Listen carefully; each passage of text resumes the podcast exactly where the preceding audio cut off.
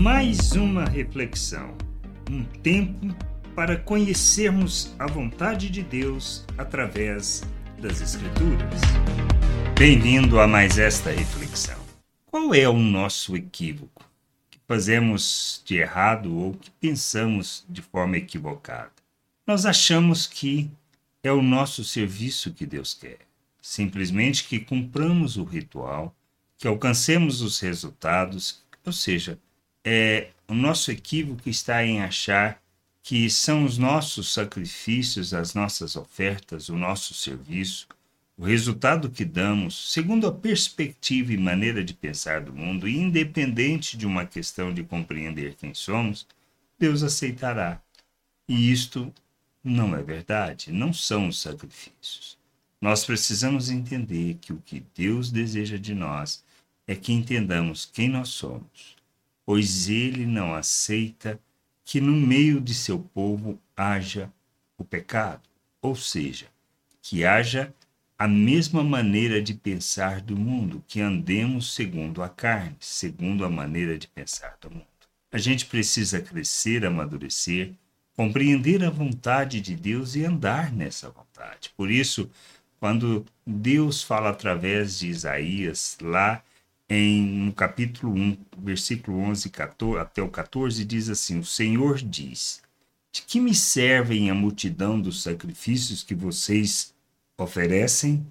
Estou farto dos holocaustos de carneiro, da gordura de animais cevados. Não me agrado do sangue de novilhos nem de cordeiros, nem de bodes. Quando comparecem diante de mim, quem requereu de vocês esse pisotear dos meus átrios? Não me tragam mais ofertas vãs. O incenso é para mim abominação, e também as festas da lua nova, os sábados e a convocação das assembleias.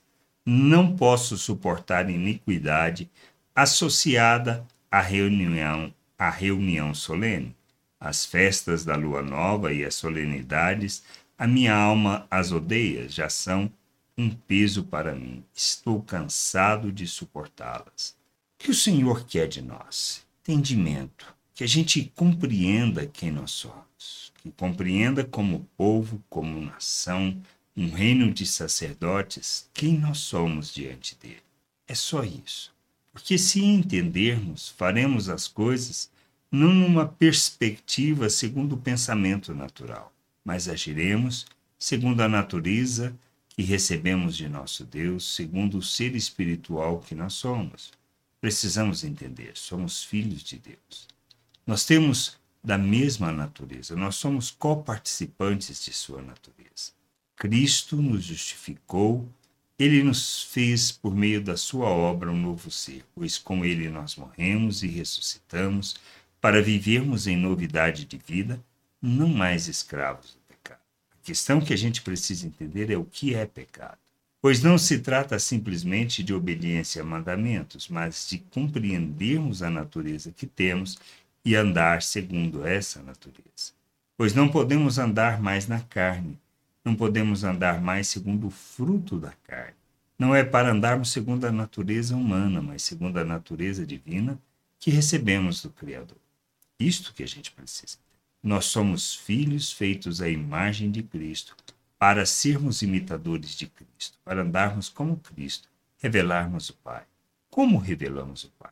Quando nós proclamamos as suas virtudes. Quando nós revelamos através da nossa vida o fruto do Espírito.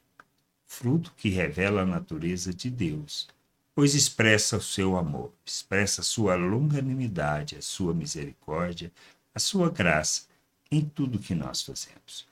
Por entendermos quem nós somos e por agirmos como imitadores de Cristo, por andarmos neste mundo rejeitando as obras das trevas, ou seja, a maneira de pensar do mundo, então nós revelamos Cristo.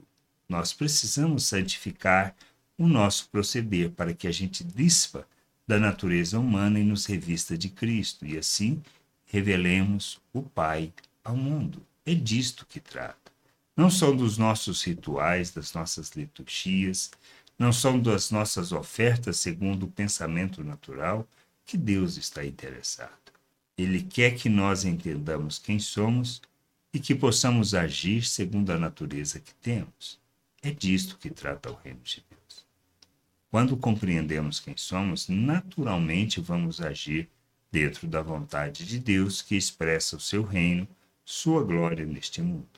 A gente precisa crescer, amadurecer e compreender a vontade de Deus e vivermos o reino de Deus na terra, segundo a sua vontade.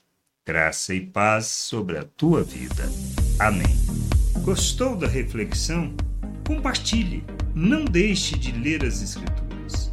Medite para poder crescer no conhecimento e vontade de nosso Deus e nosso Pai, para que, conhecendo o Senhor, possa o revelar ao mundo.